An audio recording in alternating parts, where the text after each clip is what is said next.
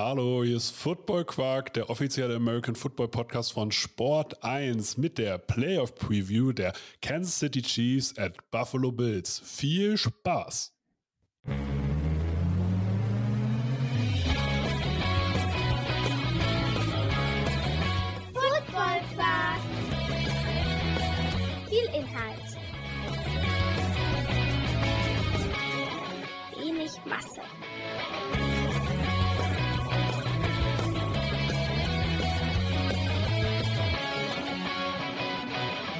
Hallo Philipp. Ja, moin, hallo.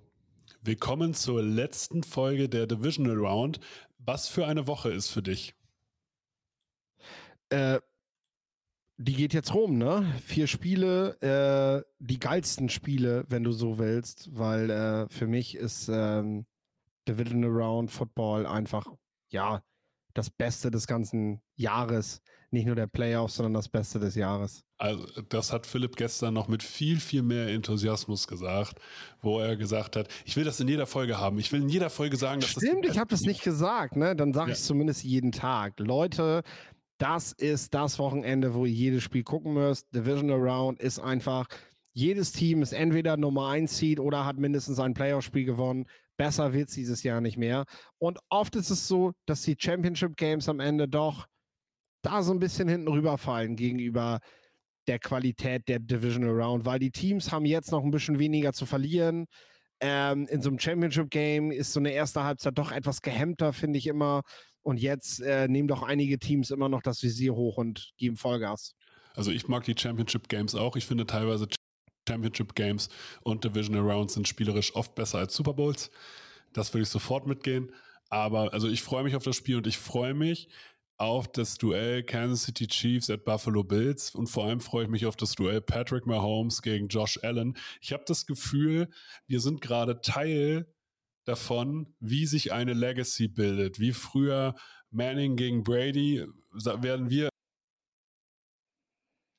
in 20 Jahren darüber sprechen, obwohl Mahomes ja immer sagt, die schwierigsten Duelle hätte er gegen Joe Burrow gehabt und nicht gegen Josh Allen. Aber äh, ich glaube, auch das hat sich Josh Allen gemerkt. Ja, äh, Josh Allen hat ja, hat ja gesagt, dass er, also für ihn das beste Los. Äh, er freut sich auf das Duell mit den Chiefs, mit Mahomes. Äh, er will sich mit den Besten messen und äh, er will dieses Duell als, ja, wie du schon sagst, legendäres Duell irgendwo auch natürlich annehmen. Die Chiefs spielen das immer ein bisschen runter. In den letzten Jahren haben sie eher die Bengals als äh, Best Team halt ausgemacht. In, in, spannenderweise ist Baltimore dieses Jahr sogar auf dem First Seed, über die dann beide gar nicht reden. Mit Lamar Jackson, CJ Stroud könnte sich zukünftig mit reinmischen. Ähm, Joe Burrow rennt da sowieso noch irgendwo rum, sobald er wieder richtig rennen kann. Und äh, Und Justin äh, Herbert traust, Justin Herbert, traust es eigentlich durchgehend zu, aber er spielt halt bei den Chargers. Genau, mal sehen, was sie jetzt auf der Trainersuche machen. Ob sie jetzt endlich Geld ausgeben oder nicht. Ich halte es immer noch für ein Gerücht. Ich glaube, Jim Harbaugh nutzt das nur als Hebel, um in Michigan alles herauszuholen, was er kann. Äh, weil ich einfach nicht sehe, dass die Chargers einem Headcoach richtig Kohle be bezahlen. Äh, aber äh, danach sieht es ja auch gerade aus, als wenn Harbaugh mit Michigan gerade verhandelt und sagt, hier, ich brauche, äh, wie sagt er, eine Immunität gegen, gegen, gegen die Untersuchung, die gerade stattfindet, ob es da diese Play-Call Diebstähle gegeben hat oder nicht. Ähm, das möchte er in seinem Vertrag gerne mit drin haben. Also wie Michigan das auch immer macht, aber ich sehe Jim Harbaugh gerade nicht in der NFL. Das nur mal so Okay. am Rande. Das ist ja schon mal ein gutes Statement. Ich komme zurück auf unser Playoff-Duell. Hier treffen ja zwei Gegner aufeinander, die beide 11 und 6 gegangen sind. Und die Buffalo Bills sind, spielen zu Hause, haben zu Hause einen Rekord von 7 und 2. Und die Kansas City Chiefs spielen auswärts und haben da einen Rekord von 6 und 2. Also schwieriger hätte es eigentlich nicht laufen können für beide. Ja, tatsächlich. Äh, ich bin tatsächlich gespannt, was dieses Matchup bringt. Es gibt schon mal zur Entlastung eine gute Nachricht. Äh, für beide wird das Wetter eine geringere Rolle spielen als letzte Woche.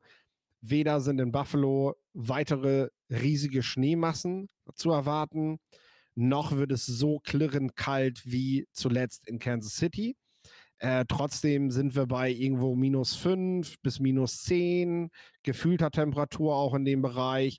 Das ist aber alles moderat, mäßiger Wind, der geht, auch nichts, nichts zu krasses. Ich glaube, ich habe gelesen, was heißt ich glaube, ich habe gelesen, dass äh, die Buffalo Bills gerade in der Vorbereitung auf das Spiel so ein bisschen Probleme haben, weil sie, mhm. äh, weil sie die Facilities gerade noch nicht in vollem Umfang nutzen können. Das könnte Einfluss auf, auf das Spiel nehmen. Ähm, aber das ist dann, glaube ich, das Einzige, was irgendwie mit dem Wetter zusammenhängt bei diesem Spiel. Ja, nun, nun, treffen wir ja hier auch auf zwei Teams. Die Buffalo Bills haben wir am Anfang der Saison schon fast abgeschrieben.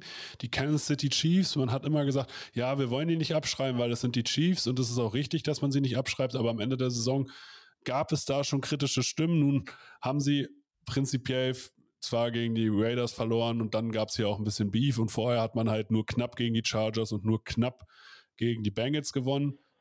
Am Ende des Tages hat man auch eigentlich nur knapp gegen New England gewonnen. Das heißt eigentlich, aber man hat gewonnen. Man hat vier von fünf Spielen gewonnen. Nun ist man dann in die Playoffs gekommen und auf einmal hat man festgestellt, das ist eine ganz andere Saison. Auf einmal ist, gibt es auf einmal einen nächsten Passer des Cals für She Rice, über den wir gesprochen haben. Und schon gibt sich wieder eine Offense, die funktioniert mit den Waffen Pacheco, mit Kels Rice, die dann von Patrick Mahomes und natürlich äh, auch von seiner O-Line geschützt äh, von Patrick Mahomes eingesetzt werden. Also sind diese Kansas City Chiefs jetzt ein anderes Team in den Playoffs als in der Regular Season? Tatsächlich finde ich, sind beide Teams anders als sie gegeneinander, als sie beim letzten Mal gegeneinander gespielt haben in den Playoffs. Äh, die Chiefs haben für sich entdeckt, dass sie, dass sie eigentlich gar nicht sich zu sehr auf, auf ein breites Receiving Core verlassen müssen, weil sie ein gutes Laufspiel haben. Äh, ne? Die haben gemerkt, ey, wir haben tatsächlich upfront ein paar gute Leute, die da was wegbewegen können und einen Pacheco, der die Lücken findet, der sich gut dahinter bewegen kann und für Raumgewinne sorgen kann. Äh, mit Rushy Rice haben wir einen Playmaker gedraftet, der jetzt echt in Schwung kommt, gegen Miami ein sagenhaftes Spiel gemacht hat und ja, wenn du so willst, zur richtigen Zeit des Jahres seine beste Form hat. Ne? Ähm, was allerdings für einen Rookie auch nicht völlig verwirrend ist, dass man halt über die Saison einfach immer besser in das Spiel bei den Profis kommt. Gerade wenn du ein Receiver bist, der jetzt nicht äh, letztes Jahr in einem National Championship Game gestanden hat, sondern äh, an der äh, SMU für die Mustangs ähm, doch eher gegen, gegen kleinere Teams gespielt hat. Hm. Wir sprechen jetzt hier tatsächlich, du hast es gerade angesprochen, wir haben ein paar gute Jungs on äh, an der Front. Das heißt, wir sprechen über Creed Humphrey, wir sprechen über Tooney. Ähm, wir haben aber genau letzte Woche, und Javon Taylor habe ich noch gar nicht erwähnt, und auch Donovan Smith, und jetzt machen wir es vollständig, Trey Smith. Äh, das ist schon eine starke O-Line von den Kansas City Wollen Chiefs. Wollen wir Javon Taylor wirklich erwähnen, ja? Ja, wir wollen ihn erwähnen. Hatte letzte Woche auch wieder einige Böcke geschossen, ne? Hat die Chiefs ja. echt nochmal in die Bredouille gebracht mit irgendwelchen Schüssen in den Rücken und, und, und Fallstarts und Holdings. Da waren echt so ein paar Sachen dabei. Ey, der könnte deinen Headcoach echt noch zu Weißdu treiben. Und ich sag dir ganz ehrlich, äh, ich weiß nicht, wie lange der Mann noch Vertrag hat. Den haben sie doch gerade erst geholt oder so. Also. Ja. Aber wenn, also ich würde ähm. jetzt auch mal Garantien kontrollieren. Mir, mir geht es tatsächlich aber darum, wir sagen, die Kansas City Chiefs O-Line ist extrem gut und sie haben ein gutes Laufspiel. Wir haben genau letzte Woche gesagt, dass die Defense Line der Buffalo Bills vielleicht nicht die Namen hat, aber allein durch die Körperbauweise, ihre langen Arme, diese breiten Hüften, Leonard Floyd und Greg Rousseau, Ed Oliver, ähm, einfach dafür geboren sind, den Run zu stoppen. Genau. Da hat sich eben, was ich gerade gesagt habe, dass das Bild der Bills krass verändert gegenüber dem letzten Duell ge gegen die Chiefs. Im letzten Duell, und man hat das in der ähm, Quarterback-Doku, die lief von Mahomes äh, mhm. gesehen. Und äh, nochmal, äh, ist das im deutschen Fernsehen sogar gelaufen? Richtung Playoffs letzte Mal, als äh, war das sogar Kasim in der Bali oder so damals bei Pro7 Max. Er hätte sich mit ehemaligen Teamkollegen und so unterhalten, die die Defense der Bild studiert haben und die alle gesagt haben, die spielen viel zu soft. Die nehmen wir gar nicht ernst. Das ist irgendwie, ja, nicht physisch. Also die nehmen den Kampf nicht an. Oh, das hat sich geändert. Also die Chiefs, wenn sie der Meinung sind, sie spielen gegen die Bills der letzten Jahre, dann werden die sich umgucken in der ersten Halbzeit. Denn äh, diese Front gibt den Ton an. Das ist, äh, das, das ist mal amtlich. Die können, die können richtig Druck machen auf den Quarterback. Die lassen sich auch nicht einfach da aus den Gaps rausschieben.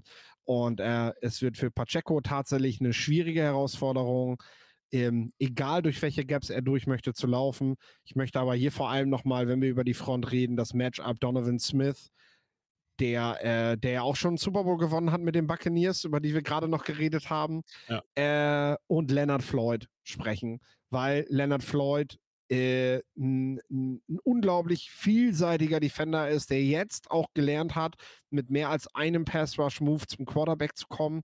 Ähm, und äh, der ja eine sehr, sehr hohe Reichweite in sein Spiel bringt, wenn es auch um Run-Stop und so geht. Also da über die von den Chiefs aus gesehen häufig linke Seite, das wird sehr schwer. Leonard Floyd ja auch beim Super Bowl-Titel der Rams äh, mit dabei gewesen. Also da stehen sich ja zwei Champions gegen, gegen, gegenüber, von denen auch ein Stück weit erwartet wird, wenn die beiden Teams auf dem Feld sind, dass sie ja in den Lines den Ton angeben. Hm. Nun bin ich, äh, bin ich auch noch auf ein anderes Matchup gespannt, weil äh, welches Bild kennst du von Stefan Dix? Wenn du, wenn du ein Bild hast, was, ihn, was ihn quasi noch berühmter gemacht hat, als er ist, welches Bild ist das? Ähm, meinst du das Minnesota Miracle oder darüber, dass er sich ständig aufregt, dass er den Ball nicht bekommt oder dass er den Ball nicht festhalten kann? Ja, eigentlich, also mir geht es um dieses Bild, dass er mit den Buffalo Bills rausgeflogen ist und dann auf, der, auf dem Feld geblieben oh, ist, ja. um, den, um die Gegner beim Feiern zuzugucken ja. und so. Also Minnesota Miracle ist für mich ja ein anderes Team. Ja. Es ist ja kein Buffalo Bills Bild. Und Stefan Dix bringe ich leider auch damit in Verbindung, ähm, in wichtigen Spielen nicht abzuliefern und abgemeldet ja. zu sein, mal für eine ganze Halbzeit. Und jetzt spielt er gegen Trent McDuffie und Javarius Sneed. Und Javarius Sneed hat einfach äh, Tyreek Hill an der, Line of, äh, an der Line of Scrimmage zurechtgewiesen. Und das passiert mit äh, Tyreek Hill relativ wenig oder relativ selten. Sind das zwei Corner, die genau das schaffen könnten, Stefan Dix abzumelden? Ja, klar. Und äh, das ist auch relativ leicht zu sagen, warum das so ist.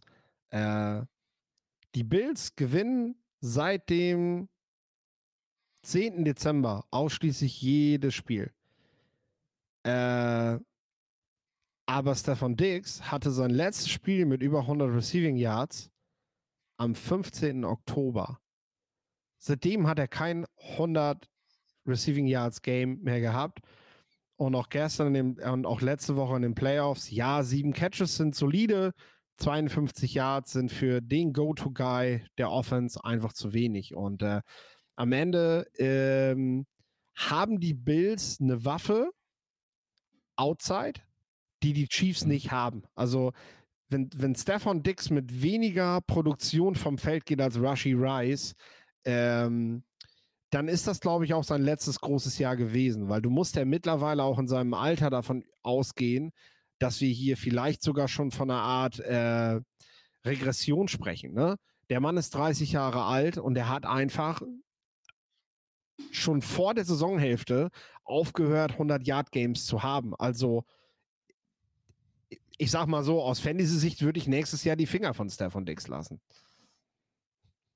Und das äh, kann ja einfach jetzt ausschlaggebend sein, weil eigentlich sind das die Spiele, warum du ihn bezahlst. Ähm, du willst nicht, dass Dalton Kincaid dir diese Catches holen muss. Aber im Moment sieht es so aus, als wenn Dalton Kincaid direkt eingeschlagen ist. Genau. Was sagst du zu ihm? Ist, kann er, kann er den Unterschied machen. Auch du sagst, okay, Stefan Diggs ist eine Waffe, die die Kansas Chiefs nicht haben. Travis Kells war immer eine Waffe, die die Buffalo Bills nicht haben. Jetzt haben sie aber Dalton Kincaid. Genau. Ähm, ich finde eh, die Bills haben sich dieses Jahr sehr gut genau für dieses Spiel gerüstet. Also äh, die haben mal wieder gegen die Chiefs verloren und haben sich gesagt, okay, jetzt, jetzt planen wir nicht für einen Division-Title oder irgendwas, weil den haben wir jetzt die letzten Jahre häufig genug geholt.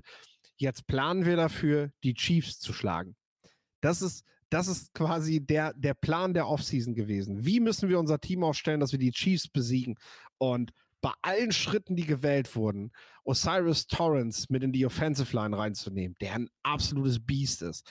Ähm, Dalton Kincaid, der ein athletischer Titan ist, der ja, der langfristig das, was ein Kelsey spielt, halt matchen kann. Ne? Und ähm, Kincaid ist jemand, der eben auch das Wetter gewohnt ist. Also der jetzt ja nochmal wieder richtig aufblüht, weil der, weil der halt einfach in Utah gespielt hat und äh, das merkst du ihm auch an. Der hat auch letzte Woche in diesem Spiel wichtige Plays gemacht. Ich weiß gar nicht, wie viele Touchdowns hat er hingelegt. Äh, er hat auf jeden Fall einiges gerissen. Und ähm, ähm, das ist ein Faktor. Genauso haben wir Gabe Davis, der vielleicht wieder fit sein wird. Also es wird am Ende nicht davon abhängig sein, ob Stefan Dix das große Spiel macht. Ob sie die Chiefs schlagen können. Das ist nur ein Faktor von mir. Es, es würde ihnen das Leben nur wesentlich leichter machen, wenn Dix das packt. Äh, aber ja, du hast recht. Eigentlich wird Dix so bezahlt und eigentlich hat er die Qualität, sollte er die Qualität haben, dass er derjenige ist, der das Spiel halt an sich reißt. Ähm, aber ich finde es bemerkenswert und das spricht für die Qualität der Bills, dass, äh, dass, dass Dix das nicht tun muss, wenn die Bills gewinnen wollen. Jetzt aber die Frage, es, muss er es nicht tun oder kann er es nicht mehr tun? Das ist die Frage, die wir jetzt beantwortet kriegen. Eine andere Frage, die ich dir stelle. Wir reden die ganze Zeit über offensive Waffen. Wir reden über Offense Lines. Wir reden über super Quarterbacks. Sind das nicht eigentlich, wenn wir jetzt ganz tief von uns reingucken, sind das nicht eigentlich Defense-Teams? Wir reden von den Chiefs, die in den letzten ja. fünf Spielen äh, glaube ich, irgendwie 14 Punkte im Schnitt gekriegt haben. Wir reden von den Buffalo Bills, die eine der besten Scoring-Defenses der ganzen Saison geliefert haben. Sind es nicht eigentlich Teams, die sich vielleicht intern mittlerweile nicht mehr so krass über Firepower und Offense definieren, sondern eigentlich mittlerweile so kompetitive Defenses haben, die dem Ganzen halt nicht mehr gegen anstinken? Ja, also ja, ich gebe dir recht, wenn du sagst, es sind zwei starke Defenses, die ihr Spiel darüber aufziehen, dass sie halt wesentlich konstanter spielen wollen, dass sie äh, nicht mehr mit der Big Playability ihrer beiden Quarterbacks so überleben. Ne? Weil das war in mhm. den, in den, das war in den ersten Jahren von Josh Allen und Patrick Mahomes das Thema. Eigentlich haben diese Teams davon gelebt, dass Mahomes und Allen sie rausgeholt haben äh, große Plays gemacht haben, ihre Spieler in Szene gesetzt haben. Davon ist dieses Spiel weniger abhängig geworden, aber, und das ist der Punkt, im Duell, was wir am Sonntag haben, kommt es halt am Ende doch auf die beiden an. Weil äh, das ist dann halt der Grund, warum du am, am Ende eben nicht nur zwölf Regular Season Games gewinnst, sondern dass du am Ende eben in den Championship Game oder in den Super Bowl kommst, weil Mahomes und Allen werden ihr Team am, am Ende rausreißen müssen. Ne? Es werden die physischen Läufe von Josh Allen sein, die für das ein oder andere First Down sorgen. Oder nur dafür sorgen, dass eine Defense der Chiefs in bestimmte Bereiche gehalten wird, damit Plays gemacht werden können von ihm. Ähm, das gleiche die ist beim Mahomes. Ich erwarte, dass wir ihn auch diesmal mehr scramblen, mehr laufen sehen, mehr Spielzüge verlängern sehen, weil er einfach merkt, okay, heute reichen vielleicht die 17 bis 20 Punkte nicht. Ne? Heute spielen wir gegen Buffalo und gegen Josh Allen. Wir müssen scoren. Wir können nicht vom Feld gehen. Also kann ich nicht so geduldig agieren, wie ich das im Laufe des Jahres lernen musste, wie ich das aber mittlerweile eigentlich ganz gut mache. Patrick Mahomes steht ja über den Dingen. Keiner würde sagen, dass Patrick Mahomes nicht der beste Quarterback der NFL ist oder zumindest Top 3 in der NFL ist.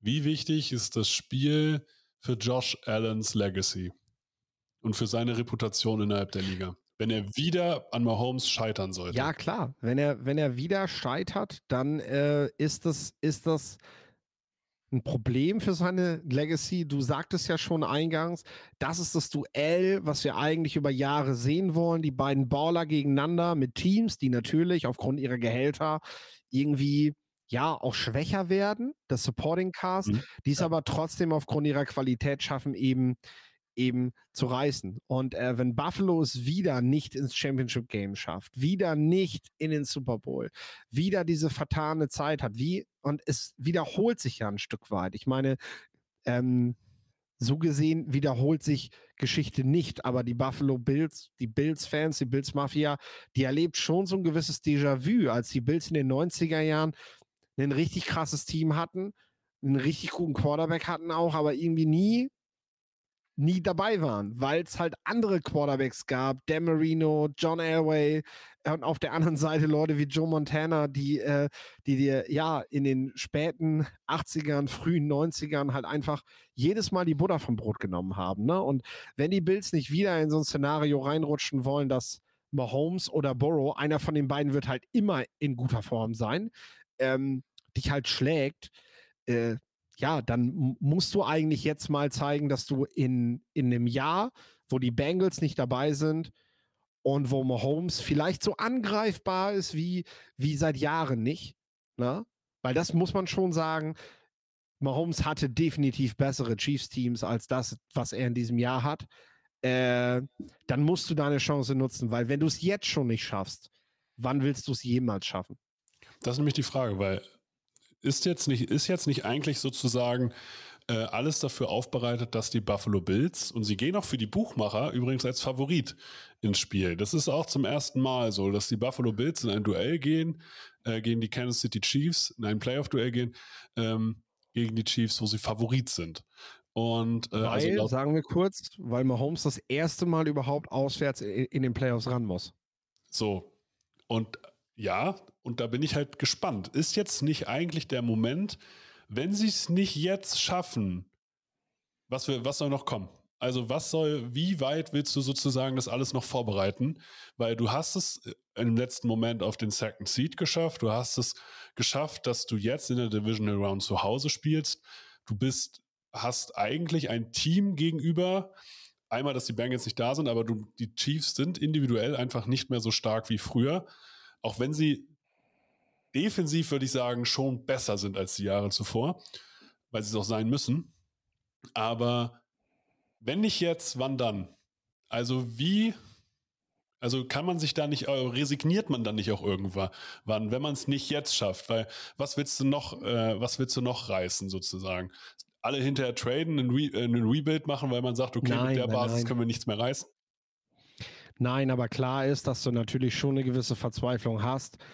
Äh, ich glaube aber, dass du an dem Plan weiter festhältst, dass du die Chiefs halt schlagen musst und dass du die Gedanken weiterhin machen musst, wie du, wie du sie besiegen kannst. Ne? Ähm, ich glaube aber, dass das in diesem Spiel nicht wichtig sein wird, weil wir haben auf der Seite der Chiefs haben wir mit Matt Nagy einen Playcaller, der auch gegen Miami schon wieder Häkchen gesetzt hat, wo sie nicht notwendig waren. Ne? Der bei Dritter und Eins nicht dem Gegner ins Gesicht läuft, was er gegen Buffalo vielleicht sogar noch eher nicht machen sollte als gegen Miami, sondern dann irgendwelche Haken und Ösen versucht, um außen rum zu laufen oder den Ball doch noch mit einem Trickspielzug zu werfen. Ja, dann gehen sie three, dann gehen sie nach dem dritten Versuch vom Feld und der Gegner kriegt den Ball. Das sind, macht das, macht das ein, vielleicht sogar zweimal dann versaust du dir gegen Buffalo damit das Spiel. Denn auf der anderen Seite hast du mit Joe Brady einen Playcaller, der, glaube ich, nächstes Jahr noch besser mit dieser Offense funktionieren wird. Ähm, der aber jetzt schon bewiesen hat, dass er noch mehr in die Stärken von Josh Allen und vor allem James Cook spielt, äh, die beide, die beide äh, mehr laufen und viel viel besser laufen. Also du bindest das einfach ein. Das hat man bei Joe Brady auch schon mit, äh, mit Sam Darnold bei den Panthers gesehen.